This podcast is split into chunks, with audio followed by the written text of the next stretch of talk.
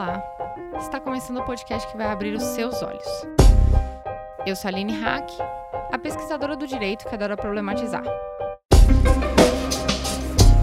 Antes de mais nada, eu queria agradecer aos nossos apoiadores e apoiadoras. Vocês são incríveis, ainda mais agora em épocas de coronavírus. A gente sabe que não tá fácil apoiar financeiramente projetos e algumas pessoas estão fazendo um esforço, né? Então, é, vai um agradecimento mais que especial. E quem não puder contribuir nesse momento, tiver que dar uma pausa, tudo bem, a gente super entende, mas saibam, todo o apoio de vocês é essencial para que esse projeto continue.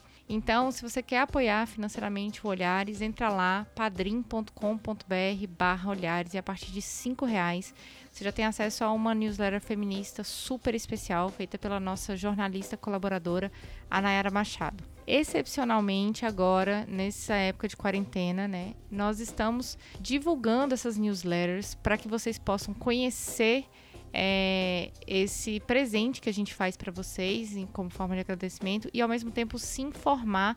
Então é, é só acompanhar nas nossas redes, no, principalmente no Twitter, a gente tem divulgado a newsletter lá para que vocês possam, possam ler, possam é, ter conhecimento de tudo que está acontecendo dentro do universo feminista, dentro dessa época de coronavírus. Eu acho que é super importante a gente ampliar o conhecimento, ampliar a informação dentro desse momento. Bem, se você não tem como ajudar financeiramente a gente, aproveita a newsletter grátis por enquanto e indica a gente em todas as redes, indica a gente no Twitter, no Facebook, no Instagram. Tá tudo valendo, gente. É, indica para aquela pessoa que você sabe que vai ser impactada pelo nosso conteúdo, homens, mulheres, é, pessoas não binárias. Vamos divulgar esse conteúdo para todo mundo porque a gente precisa é, abrir muitos olhares, né, em todos os lugares. Se você quiser indicar temas, se você quiser indicar pessoas, nosso e-mail é falecom@olharespodcast.com.br e também tem o nosso site olharespodcast.com.br, que além dos nossos episódios, a gente divulga lá muitos textos de colaboradoras maravilhosas sobre vários aspectos do universo feminista. Tem sobre políticas, sobre mulheres podcasters, sobre direito e sobre cultura pop. Eu acho que tem um pouquinho de tudo lá, então vale a pena entrar no nosso site. Com isso, você ajuda o Olhares a crescer em 2020. Nessa onda colaborativa, nós construímos vários feminismos, os feminismos igualitários, justos e plurais. É, sigam as hashtags Mulheres Podcasters, LGBT Podcasters, Podosfera Negra, Podcasters PCDs e conheçam as vozes que precisam ser elevadas nessa mídia tão amada que é o podcast. Agora vamos para o episódio?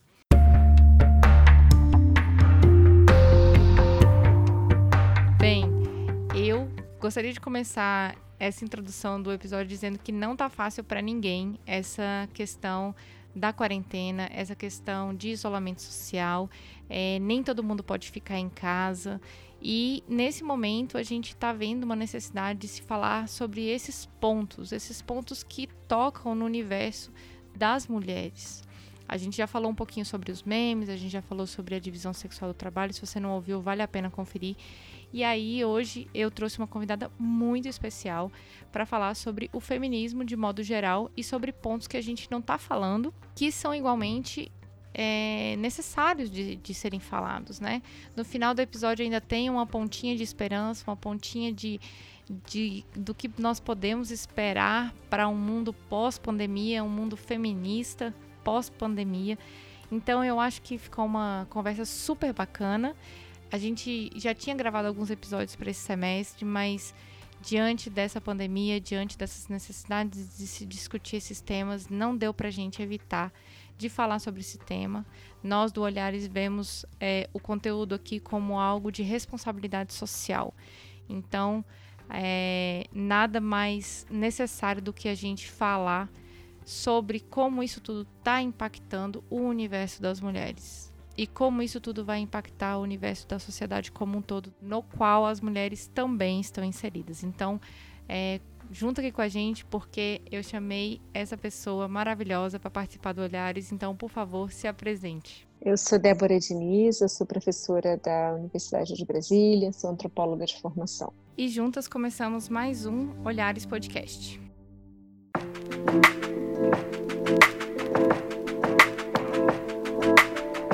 Professora Débora. É um prazer tê-la aqui no nosso programa. É, com certeza, muitas pessoas que escutam o nosso programa vão ficar muito felizes de te ter aqui. Nesse momento de pandemia, nesse momento que a gente está é, dentro das nossas casas, dentro dos nossos ambientes, é, eu acho que não tem como se desvencilhar de pensar o feminismo, não tem como se desvencilhar de pensar as vulnerabilidades sociais e tudo aquilo que os movimentos sociais têm tanto lutado para conquistar, né? A gente já falou aqui no Olhares um pouco sobre o impacto dos machismos nos memes que estão sendo divulgados no WhatsApp, sobre a divisão sexual do trabalho. E aqui no Brasil a gente tem um histórico de trabalhos feministas de base, né? Principalmente no terceiro setor, voltado à questão das mulheres. Só que tudo está mudando com essa questão da pandemia, né? Eu queria ouvir a sua opinião a respeito de como é que é ser feminista nesses tempos de quarentena, como é que a gente pode exercitar esse feminismo num momento tão delicado como esse, quais são as pautas mais importantes que nós precisamos refletir nesse momento. É, obrigada, Aline. Obrigada, inclusive, por esse momento de conversa sobre algo tão fundamental a todas nós, né? Você me fez três perguntas, né? O que é ser feminista nesse momento? Como exercitar o feminismo? E quais seriam as nossas pautas mais importantes? Aqui me parece que é uma pergunta quase que de método, como nós podemos exercitar. A outra é como nós podemos construir um novo feminismo, quando você diz o que é ser feminista, nenhuma de nós tem a resposta definitiva a isso, esse é um processo de construção permanente a partir das pautas. Então, o que que Covid, o que que a pandemia de Covid nos mostra? Ela nos mostra a, a urgência de uma categoria que, especialmente as feministas negras, ou que algumas preferem chamar como feminismo negro, algumas dizem feministas negras no feminismo, então eu aqui sigo a, como, como melhor se adequar à descrição, vem sendo chamado de a interseccionalidade dos nossos corpos, da nossa existência. O que que o que, que isso quer dizer e por que que a pandemia de Covid é, escancara a urgência desse desse conceito e dessa categoria? Porque é, e há um livro muito muito bacana no Brasil que se chama Interseccionalidade de Carla Acotirene né, do jeito que eu falo, né, Carla Acotirene, em que ela vai mostrar, ela usa uma alegoria. Ela diz que interseccionalidades são como encruzilhadas. Nós temos múltiplas, só que algumas persistentes na desigualdade entre as mulheres no Brasil, que é especialmente a desigualdade racial, a desigualdade de classe, aonde a pandemia de Covid vai mostrar. O que isso quer dizer? E o que quer dizer interseccionalidade aqui? Que se a, o medo de adoecer, o medo de perder o emprego, a solidão de se confinar à casa, esse, esse espanto de andar na rua com uma máscara, não poder estar perto das pessoas. Se isso toca todas nós, vou usar aqui o feminino, isso toca as mulheres negras, as mulheres da periferia, as mulheres mais pobres, as mulheres nordestinas. Eu começo a listar as possibilidades de encruzilhada, como diz é, a Cotirene, é, de uma maneira diferente. Eu estou neste momento conversando com você na minha casa, então eu tenho uma casa para chamar de minha, uma possibilidade de fazer essa, essa novidade que se chama teletrabalho, sem por enquanto perder o emprego. É claro que eu poderia me descrever de outro jeito para você, que eu estou conversando com você como uma imigrante em um país, porque eu não posso estar no meu país trabalhando com segurança pelas ameaças que eu sofri. Então, há encruzilhadas. Ao mesmo tempo que, neste momento da pandemia, eu sou uma mulher com múltiplas camadas de privilégio, sou uma latina em um país em que os latinos morrem pelo menos três vezes mais do que os brancos, mas eu sou uma latina de cor discreta nesse país, se assim eu posso me descrever, com os privilégios educacionais e de trabalho, do qual me permitem ficar em casa e não me expor aos trabalhos essenciais. Então, é essa complexidade de quem são os nossos corpos e de quem são as nossas sobrevivências que a pandemia escancarou. Só que para algumas mulheres escancarou com fragilidades que as colocam em risco de morte, de desemprego, de fome, de trabalhos arriscados. Então, a sua primeira pergunta: quais são as pautas emergenciais de qualquer feminismo? É colocar no centro da conversa os efeitos da interseccionalidade das desigualdades e ampliar. E aí a sua pergunta sobre como exercitar o feminismo. Como nós podemos exercitar o feminismo em resposta às consequências da pandemia. Não há como falar dos direitos das mulheres, que pode ir desde o direito ao aborto ao direito às condições de trabalho, sem nós considerarmos de que as desigualdades entre as mulheres exigem proteções sociais. Não há como falar de qualquer pauta de mulheres sem falarmos do que representa um Estado desprotetor para a reprodução da vida e reprodução do trabalho. E aí, a sua pergunta final. Então, o que é ser feminista nesse momento? Ser feminista nesse momento exige alargar a nossa imaginação sobre formas de sobrevivência a essa suspensão da normalidade que estão sendo as semanas de restrições da vida social, que quase se qualifica como anomia da vida social.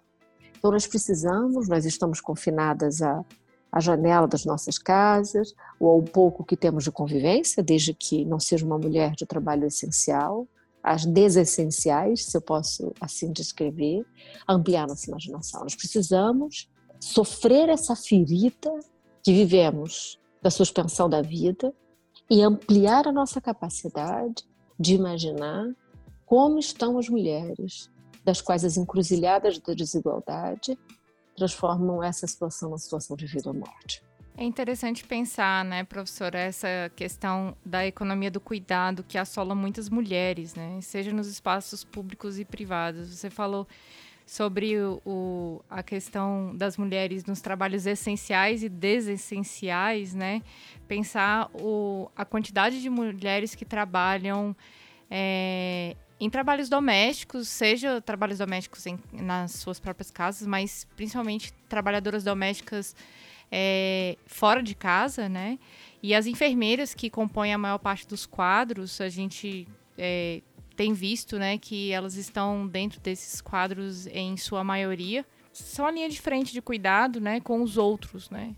E pensar nesse cuidado constantemente com os outros, você acha que isso prejudica também é, essa questão do nosso autocuidado, assim? É, porque, pelo que eu consigo pensar na, na sua fala, por exemplo, é que não tem como a gente pensar num futuro sem pensar nas mulheres, né? Todo o tempo dessa quarentena nós estamos falando de vulnerabilidade, nós estamos falando de grupos sociais menos favorecidos e não dá para pensar como é que essa fragilidade social ela interseccionaliza muito com essa questão da raça, com a cor e principalmente com as questões geracionais, né? Porque a todo tempo a gente fala da, dos jovens que como pessoas ameaçadoras, né? E das pessoas velhas como as pessoas ameaçadas. Mas não se fala, por exemplo, das avós que cuidam dos seus netos enquanto suas mães vão trabalhar. O que, é que você pensa sobre isso tudo? Eu, eu acho uma constelação de questões, né, no que você acaba de comentar, e eu sigo você, mas vamos tentando seguir essa constelação. O primeiro é o que é o cuidado. O cuidado é uma relação fundamental para a reprodução da vida. A reprodução social e biológica, ela numa distribuição desigual das responsabilidades da vida, ela está nas mulheres. Então, se controla o aborto porque é um controle da reprodução biológica e é um controle da reprodução social. Então, quando nós falamos do cuidado como trabalhos essenciais, não é só a casa, é para a existência do humano, para a existência da humanidade. Mas nessa distribuição social do trabalho, nós temos uma concentração do trabalho de cuidado entre as mulheres. E aí, quando nós estamos chamando, o que são esses trabalhos de cuidado? Olha a ambiguidade aqui. Durante uma pandemia, você vai dizer que está com uma caixa de supermercado, balconista de uma farmácia, uma cuidadora de idosos em um asilo.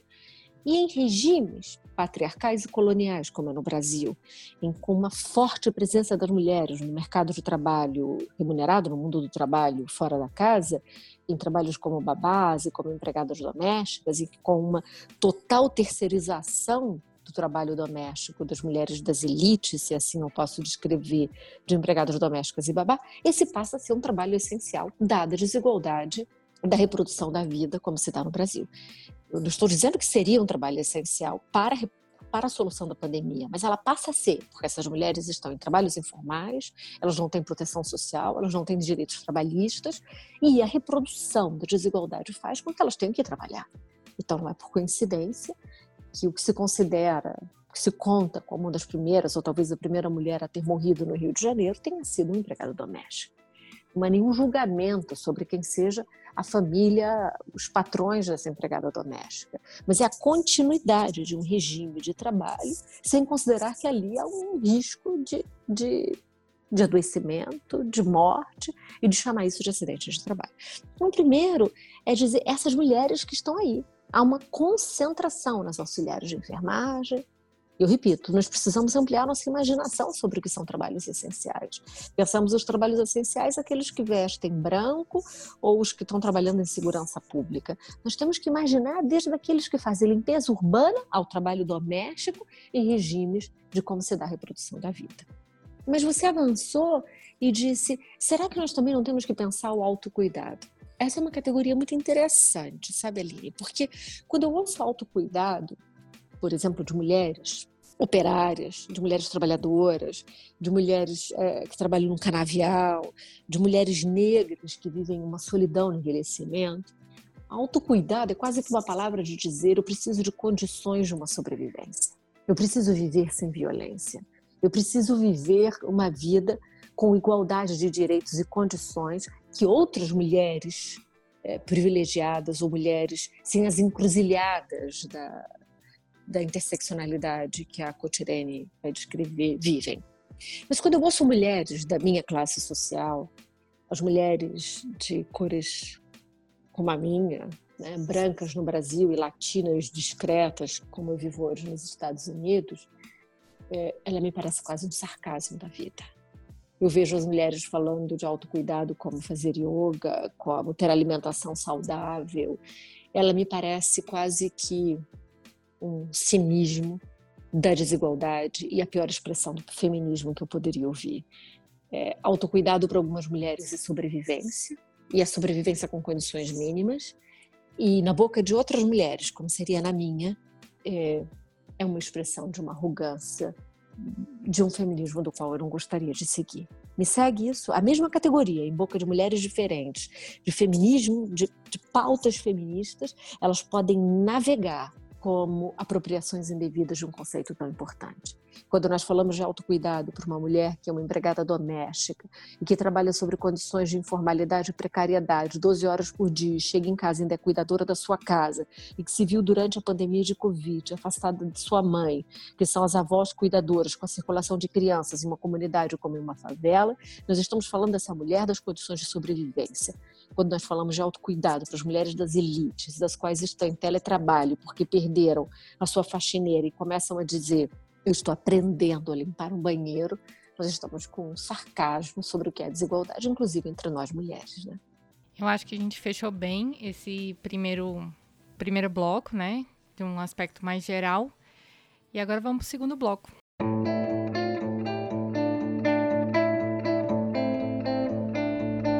Nesse segundo bloco, é, eu queria me aprofundar um pouquinho mais nas questões do feminismo. Eu, eu achei bem interessante também um, um, ponto que você colocou na, numa entrevista que eu assisti sua com a Manuela Dávila, que você falou muito sobre o abandono e os afetos na epidemia, né? Como se a epidemia fosse uma experiência de desamparo a ser experimentado. Eu acho que essa questão do autocuidado que você comentou e, e da e da fragilidade dos sentimentos e, a, e, e também essa interdependência que nós temos, esse contato mútuo, né? essa necessidade de estarmos cuidando uns dos outros, acho que tem muito a ver com isso, né?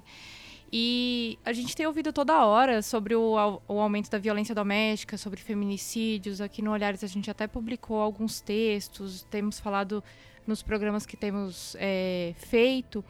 E os dados estão aí mostrando toda hora, né, que a população feminina sofre violência, a cada quatro minutos tem uma mulher que sofrendo violência, 43% dos casos acontece dentro dos seus domicílios.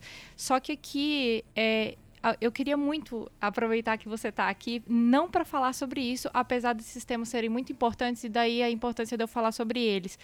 Mas eu queria entrar um pouco é, dentro desse histórico de militância que você tem nos direitos sexuais e reprodutivos, por exemplo, do Zika vírus, da questão das mulheres encarceradas. Como é que essa epidemia repercute nessas questões tão delicadas ainda dentro do feminismo? O que, que a gente precisa refletir é, sobre esses feminismos ainda?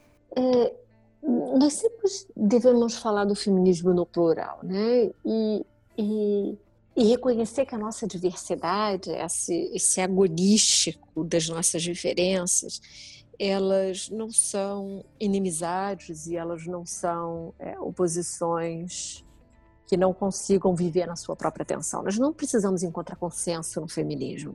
Nós precisamos nos tensionar permanentemente. Então, aqui me parece que a nossa rica diversidade de perspectivas, pontos de vista, experiências, é, encruzilhadas, mais uma vez para usar essa, essa alegoria tão, tão, tão impressionante, é, elas nos permitem agonizar o real. Né? Ele tem que estar no campo do agonístico, que significa o quê? Permanentemente nós temos que nos provocar. A ferida sobre o que significa transformar o mundo para ser o mais feminista, ela tem que estar sempre aberta. Eu não digo que nós nos conformarmos ela não doer mais, não doer mais o que significa uma desigualdade de gênero e as suas interseccionalidades com classe, com raça, com deficiência, é porque nós é, nos acomodamos nos nossos privilégios, né? Então, eu, eu, a mim me encanta ser provocada permanentemente sobre as limitações epistêmicas, as limitações de compreensão do real, porque nenhuma de nós consegue compreender tudo. E usar aqui um verbo capacitista, ver tudo, ouvir tudo, nós não conseguimos. A começar pela linguagem. A linguagem que eu acabo de usar é a linguagem capacitista para descrever uma epistemologia para o mundo. Ver, ouvir, falar, compreender. E, e somente quando outras, com outras vivências, com outras experiências, com outras reflexões, com outras alianças, conseguem nos provocar, conseguem provocar umas às outras e nós vamos alargando a imaginação sobre o que é a experiência dos corpos e a sobrevivência numa numa sexagem é, como mulheres e numa vivência do gênero como, como mulheres. Então, a mim me encanta nós falarmos no plural, muitas vezes eu uso o feminismo no singular, como uma categoria que incorpora essa permanente, é, esse permanente agonístico do campo político. E dentro dessas perspectivas, eu, eu consegui ter acesso a algumas notícias que estavam falando sobre é, a questão da dificuldade das mulheres, por exemplo, em terem acesso à saúde pública para realizar até abortos é, previstos em lei, né? E toda essa questão da, da pandemia de coronavírus, junto com a pandemia de dengue, zika, né? É, a precariedade, nesse sentido, ela acaba se tornando uma linha que une todos esses, esses, é, esses pontos, né, professora? A gente fica aqui pensando, por exemplo, que é, que as mulheres encarceradas, que é, as mulheres que estão mais sujeitas a, a a questões, né, como o do Zika, né, como apontou a tua pesquisa, são mulheres que vivem numa extrema vulnerabilidade social, né, e aí eu fico pensando também é, naquelas 13 milhões de pessoas que sobrevivem abaixo da pobreza, com a renda média é, que em 2018 apurou que era 150, 145 reais por pessoa, mais ou menos, ou 145 reais mensais, né? E entre essas pessoas, a maioria composta por mulheres negras, mães, chefes de família. Inclusive foi um avanço enorme, né? A, o destaque aí para o auxílio assistencial nesse tempo de coronavírus para essas mulheres que são chefes de família é, voltar nossos olhares, assim, mais uma vez, né, igual você falou, é, a partir de uma linguagem às vezes até capacitista, né, mas é, voltar esses olhares é, para as mulheres que são atingidas pela falta de água e esgoto, sobre é, as mulheres que têm empregos é, informais ou estão desempregadas, né?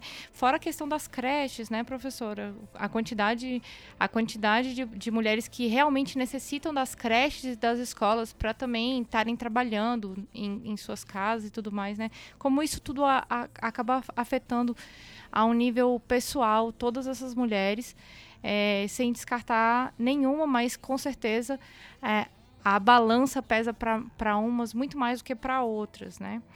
E dentro dessa construção das mulheres, dentro dessa construção de histórias, né? É, você, já, você já tem uma história é, muito presente de construção de histórias, né? Seja falando de mulheres encarceradas, você tem os livros, né, da, sobre é, cadeia, teve a, questão da, das cartas que você trocava com a, a menina em questões socioeducativas. Então, essa necessidade de construir histórias. Depois veio o canal do YouTube, ou concomitantemente também veio o canal do YouTube para contar histórias de mulheres que haviam feito aborto. E aí eu queria que você contasse agora essa esse novo projeto que você está falando sobre a construção de histórias das mulheres que estão morrendo de coronavírus. Fala para gente um pouquinho sobre ele. Claro. É, Relicário é uma conta no Instagram que eu imaginaria como um álbum de memórias. Ele se escreve reliquia.rum com QI, né? Reliquiarum. É, relíquias é isso, são pedacinhos, são restos, é o que ficou de algo. Quando Ramon Navarro, que é o artista plástico, ele é um artista plástico de Belo Horizonte, nós começamos a ler as notícias de jornal sobre as mulheres que morriam de coronavírus, nós vimos que havia dois grandes padrões. Um era dizer, são velhas, muito velhas, e o segundo, quase que uma abertura do prontuário tinha diabetes, tinha comorbidade, que é essa expressão médica para dizer outras doenças. Eram duas, duas formas de dizer: você que está lendo não é você, é alguém que já estava perto de morrer. Como se houvesse o um momento certo da morte, né, Aline? Como se a velhice ou, ou doenças ou condições prévias já fossem é, a receita de que essa era a morte que tinha aqui que não há nada aqui de novo com, com a pandemia. E, e não havia qualquer possibilidade de aproximação de quem lia aquela morte. Ela era o número 22 na cidade de Belo Horizonte, a sétima em Tocantins, a primeira em Arapiraca, em Alagoas. As pessoas elas eram números, parecendo que estavam entrando né, em um, um corredor de morte ou saindo dele elas eram reduzidas às suas doenças e à sua idade no sentido da proximidade da morte. Poucas eram as pessoas que passavam a ter nome ou uma fotografia, em geral aquilo é um marcador de classe ou de existência prévia, de um luto que publicamente era chorado e de um luto que publicamente era reconhecido como uma perda. E nós entendemos que todas as, as vidas são igualmente valiosas e todas as vidas deixam amores, deixam saudade, deixam filhos, vínculos, marido, companheira, companheiro, pai, mãe. T todas as vidas são relacionadas a outras vidas e todas as vidas deixam um luto. E a pandemia é um arrebatamento, inclusive, dos rituais fúnebres em que as pessoas não se despedem, né? Então, Considerando isso, e que você já tem uma literatura filosófica vasta, desde Judith Butler, mostrando como luto é um ritual de construção política sobre que vidas valem a pena serem vividas e que vidas são protegidas, nós começamos a contar uma história por dia. Era de mulher, por tudo que nós estamos conversando até aqui, as mulheres estão no cuidado, as mulheres eram as avós, as mulheres eram as anônimas, e nós escavamos, como numa mineração, os pedacinhos de vida, de história, de biografia, de conexões que as notícias permitiam é, extravasar para além do, ponto, do prontuário, para além da, da antecipação da morte que já estaria naquele corpo sem a pandemia. Então, o Relicário surge daí. É, nós já estamos com 32 histórias, ou seja, estamos em vigília há 32 dias e vamos ficar até o último dia em que uma mulher morra é, por Covid no Brasil. Muito emocionante essas narrativas. é uma forma da gente também corporificar essas mulheres, né? Tirar só do imaginário coletivo e trazer para elas o contexto, né? O contexto de uma vida, de uma história. É, é muito potente mesmo. E assim a gente fecha o segundo bloco e vamos para o nosso último bloco, o bloco sobre o que nós queremos pensar para o futuro.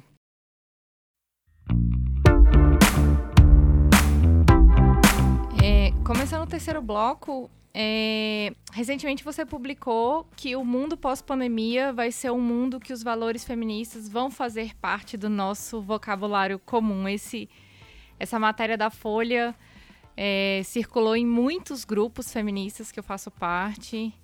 É, eu achei esse palpite sensacional, mas eu queria ouvir um pouco mais de você.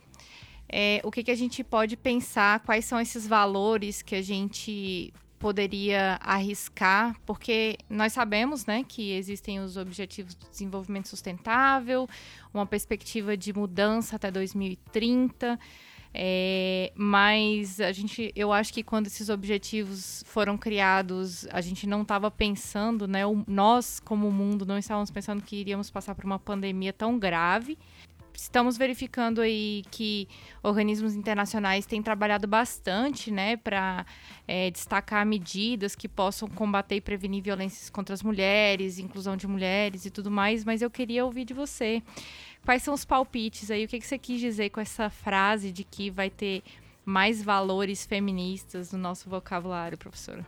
É, o que eu acho que eu disse exatamente ali, eu não sei se acabou sendo dito de outra maneira, é que não que o mundo pós-pandemia vai ser feminista, mas o que nós estamos vivendo nesse momento é uma circulação de valores feministas em que podem impulsionar, sim, um mundo pós-pandemia mais feminista. Qual é a sutil diferença aqui? Eu não estou fazendo futurismo, eu não tenho condições de, de, fazer, de dizer como vai ser o que hoje é um futuro do pretérito.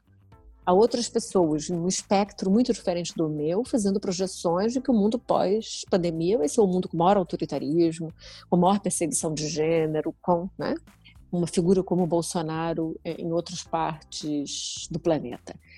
O que eu sim acredito, eu diria que não é só um palpite, nós temos é, peças para trabalhar isso, e que eu chamo isso de uma ferida ética em nós, é que nós começamos a ter a circulação de pelo menos dois valores centrais ao feminismo, que é o reconhecimento da interdependência e do cuidado. Não é à toa que respostas à pandemia estão considerando um valor central que não estava nas economias globais, como é a proteção social. Eu repito o que eu venho dizendo: a primeira resposta do governo americano à, desorganização econômica causada pela pandemia foi proporcional ao PIB brasileiro e para garantia de proteções relacionadas ao desemprego, respostas no campo da saúde. O mesmo com a renda emergencial básica no Brasil. Isso não estava em um governo de restrição de direitos trabalhistas, de restrição de fragilização do SUS, de não reconhecimento da importância da política de assistência. Então, nós estamos falando, no campo da política formal, de um fortalecimento de perspectivas políticas e de luta por direitos que estavam fragilizadas.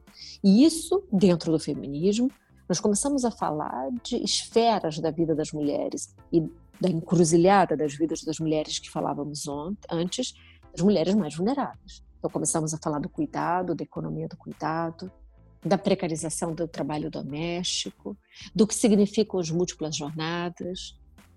É certo que há um agendamento a partir das mulheres das elites em teletrabalho, com as suas crianças em casa, com as escolas fechadas e sem creche e sem a terceirização do trabalho doméstico, mas isso é a realidade das mulheres trabalhadoras há muitos anos no Brasil.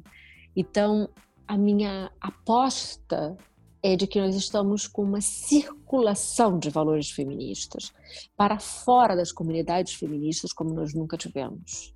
E a pergunta que está colocada a nós, com essa experiência desconcertante da pandemia, que toca a todas nós, do confinamento à casa, do isolamento, do distanciamento, é, né, dessa quebra de afetos, dessa antecipação de luto, dessa melancolia do que vai nos acontecer, é o que nós vamos fazer com esse novo vocabulário disponível, com essa circulação desses valores. Nós podemos sim construir um mundo mais justo, construir um mundo em que esses valores feministas vão fazer parte das perguntas feitas ao justo, que é como nós vamos proteger o cuidado, como nós vamos proteger a interdependência, como nós vamos proteger os trabalhos de cuidado, como nós vamos proteger as populações mais vulneráveis, essas são perguntas feministas. E elas estão hoje em circulação. Cabe a nós a disputa do político para que essas perguntas não sejam só enquanto a ferida arte, mas para manter a ferida ética aberta. E aí é a disputa do político. Eu não consigo fazer uma projeção normativa de que essa ferida não vai ser facilmente curada e rapidamente nós vamos voltar à normalidade que era a nossa vida antes da pandemia. A normalidade ela não está agora. Agora há uma anomia a partir de uma estrutura que era anormal pela desigualdade. O que nós vamos ter que construir juntos, e essa é a provocação, que me parece que a desestruturação dos nossos privilégios nos faz, é, se nós vamos mais uma vez fugir das perguntas incômodas ou se elas vieram para ficar. É um pouco disso que eu penso também, sabe? Eu também fiquei refletindo muito sobre todos esses valores, né? Porque dentro do feminismo que eu venho estudando e venho participando é, dos feminismos, né? Tem ficado mais claro para mim que é, a, as mulheres elas buscam muito a igualdade, né? Mas elas buscam também uma melhoria conjunta de muitos valores, né? E muitos valores é, de forma ampla, né? Socialmente ampla. É, eu também acredito nisso tudo que, que você colocou, professora, porque tem, tem, até um, tem até uma charge, um quadrinho da, da Laerte, que vem assim, vem grande ficha, é como se a ficha tivesse vindo para o mundo, sabe? Eu acho que é a grande ficha que está vindo para o mundo agora é, é que as pessoas realmente estão se dando conta desse, dessa quantidade de trabalho, é, de cuidado que as mulheres têm, é, da quantidade de, de carga de trabalho é, dentro dos ambientes domésticos, né? Da, da, da, finalmente da dupla jornada, né?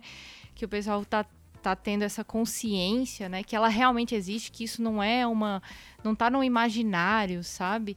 Fora a as necessidades também, né, é, igual a gente falou aqui anteriormente, da creche, da escola, como necessidades para para que mulheres também consigam trabalhar, consigam, né, fazer a, a gestão da casa, né, e tudo mais, principalmente se elas são mãe solo, né? Então, eu acredito muito nesses valores, é, acredito muito nisso que, que você colocou.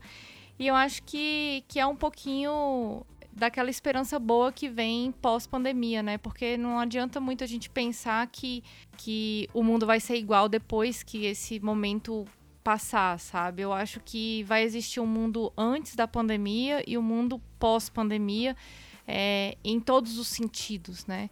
Em sentidos econômicos, sociais, é, relações humanas, tudo. Acho que absolutamente tudo vai mudar. É, eu acho que é, esse é o conteúdo que a gente gostaria de propor aqui e depois de, de tanta coisa bacana que a gente desenvolveu, nós vamos para o nosso bloco de indicações, o Caleidoscópio.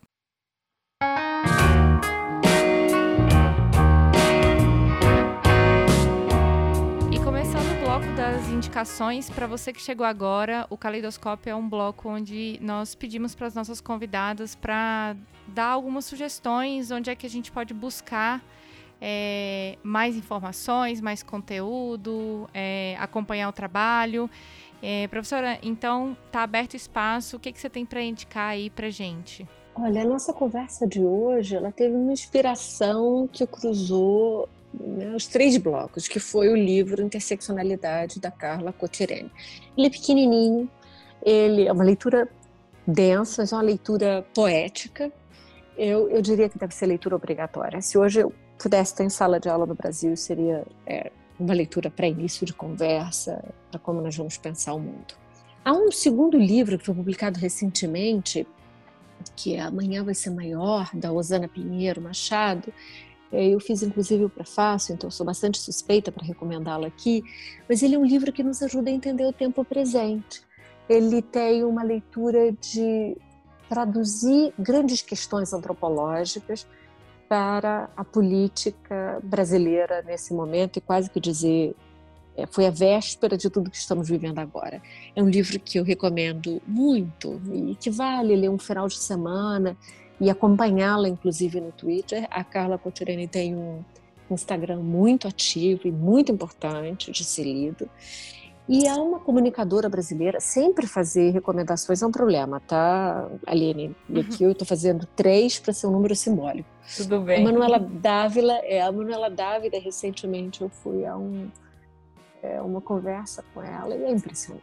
Essa mulher é, uma, é, é um, um radar de reflexão no país, é de uma generosidade no pensamento, ao mesmo tempo de uma bravura, de uma coragem muito importante no campo da política, uma liderança impressionante. Junto a ela, só para cometer o meu risco final de citar nomes, eu acompanho cada uma das deputadas nesse momento que vem seguindo uma liderança dentro do Congresso Nacional, mas especialmente as deputadas do PSOL. Eu não sou filiada ao PSOL, então eu converso aqui com você sem nenhuma pretensão de partidarismo, mas a, a liderança de deputadas como Talíria, Áurea, Fernanda e a Sâmia é algo de profunda esperança para essa nossa vida na política e para o mundo pós-feminista, pós-pandemia, como estamos falando. Né? Fala pra gente também os seus, seus é, canais, professor. Você tá, você tá no Twitter? É, depois que eu tive que sair de sala de aula no Brasil, eu entrei nas mídias sociais pela primeira vez. Eu tenho um, eu participo no Twitter, onde eu gosto muito de conversar com as pessoas. É, e, e tem uma comunidade bacana, uma comunidade muito diversa, de pessoas das quais eu não chegaria normalmente. E recentemente eu entrei no Instagram com duas contas diferentes, uma um relicário em que conta as histórias de mulheres mortas na pandemia e um Instagram com também o artista plástico Ramon Navarro, em que fazemos um radar da vida cotidiana no Brasil. Neste momento, eu estou é, terminando o projeto final de um novo Instagram, que vai ser em inglês e em espanhol, que se chama Mulheres em Tempos de, mas é Women in Times, e aí vai ser Women in Times da pandemia na América Latina e no Caribe, e aí nós vamos seguindo quais são os tempos das mulheres nas grandes questões que tocam a região da América Latina e Caribe. Eu espero nos próximos, nas próximas semanas lançar esse Instagram junto com uma ilustradora venezuelana radicada no Brasil que se chama Valentina Fraiz e com uma cientista política argentina chamada Gisele Carino. Vai ser uma três mãos. Ah, então assim que tiver, a gente já divulga aqui, dá um update nesse post, porque esse post está sendo gravado um dia antes de ir ao ar, então esse post vai ao ar é, no dia 30 de abril. É, eu também tenho duas indicações. Eu vou eu vou puxar a sardinha aqui da convidada e vou eu vou indicar o canal do Vozes da Igualdade, né? É, a lista do Eu Vou Contar, que a gente comentou aqui é, nessa conversa. E vou indicar um canal do Instagram chamado Corona Capitalismo. Muito tem se falado sobre a influência do capitalismo. Angela Davis até falou, né? E a gente recentemente acabou de compartilhar uma notícia do shopping de Blumenau, que abriu e lotou, né, a necessidade do capitalismo, como ele pode impactar é, essa questão da pandemia e pior, agravar ainda mais essa situação, né, da, do contágio. Então, é, é importante a gente estar tá analisando aí sobre a, essa questão do capitalismo. Professora, queria muito agradecer a sua disponibilidade para participar aqui do Olhares agradecer esse conteúdo maravilhoso que você trouxe aqui. É, eu estou aqui em êxtase com as suas palavras. Eu espero que, é, que juntas possamos continuar construindo esse, esses feminismos juntas. Espero você volte logo ao Brasil, voltar a assistir as suas palestras na UNB é, e que nós possamos seguir aí juntas, firmes e fortes aí na, nessa luta é, pelo pelos direitos das mulheres, pela divulgação do conteúdo, né, e unir força sempre, né, dentro dessas águas que as mulheres for se fortalecem. Obrigada a você, Ellen. Muito obrigada pelo seu trabalho. Esse é um trabalho de uma generosidade imensa com o mundo, para além da sala de aula, para além do mundo da pesquisa, para além do mundo dos nossos ofícios cotidianos. Você tem a minha imensa admiração por levar isso adiante. E é isso, nós também queremos agradecer a você que ouviu o nosso episódio até aqui. Nós fazemos com muita dedicação e carinho. Muito obrigada. Se você gostou do nosso conteúdo, compartilhe esse episódio com alguém que você sabe que vai ser impactada pelo nosso conteúdo. É, divulga nas redes, nós estamos em todas como Olhares Podcast. E também você pode escutar os nossos episódios no Spotify, Deezer, iTunes, Google Podcasts ou qualquer outro aplicativo de podcasts. Se você quer ouvir mais mulheres, siga a hashtag Mulheres Podcasters e conheça o trabalho de mulheres nos mais diversos temas. Olhares Podcast. Só de ouvir, dá pra ver que é diferente. Podcast é uma produção Caleidoscópio Digital.